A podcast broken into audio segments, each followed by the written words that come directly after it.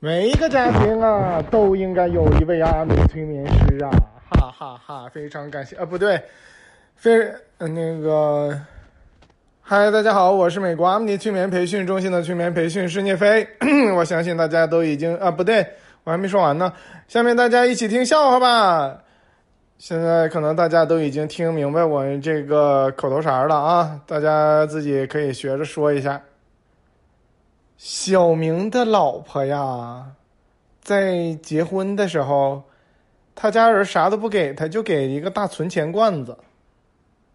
他爸跟他说：“以后你跟你老公吵架，呃，你婆婆也跟你吵的时候，你就把这个存钱罐砸开。”多年以后，小明的老婆和小明啊，还有婆婆呀，闹不下去了。想起了爸爸给自己的存钱罐砸碎了之后，掉出来几把枪，有张纸条上面写一行字：“有关部门我已经打点好了，孩子，放手干吧。”小明和小明他妈享年三十岁。车上，女孩躺在小明的身边。明显是已经太累了，小明关心的说道：“如果你觉得太累的话，就躺我的腿上眯一会儿吧，一会儿就清醒了。”果然，女孩立马起来扇了他一巴掌，可清醒了。小明去报警。不好了，不好了，我老婆丢了。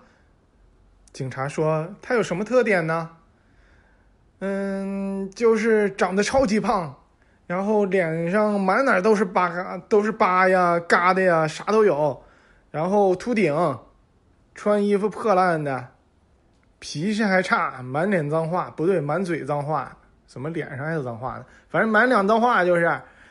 警察说：“那你还找他干啥呀？”上语文课的时候，老师问小明：“你说一下这个成语‘六神无主’是什么意思？”他的意思是：“这瓶花露水是谁的？”你给我滚出去！小明，你如果能用锱铢必较来造一个句子，我就让你回来。小明说。这个外卖是谁叫的？锱铢必叫的。小明，你还在外边站会儿吧。安检的时候，安检人员问小明的女朋友：“你的行李里有没有什么易碎品呢？”女朋友说有。于是安检人员就帮他翻呐翻呐。那行李翻了个底儿朝天，翻了半个小时，终于翻到了两袋干脆面。果然是易碎呀！公交车上，小明不小心放了一个非常非常臭的屁。他看其他人都捂鼻子，他自己也装着捂鼻子。其实他都不用装，因为是真臭，他确实得捂鼻子。正在那儿想着，别人看不出来谁放的呢。别人说：“放屁的，你的手机响了，赶紧接电话。”然后小明说：“没有啊，我手机没来电话啊。”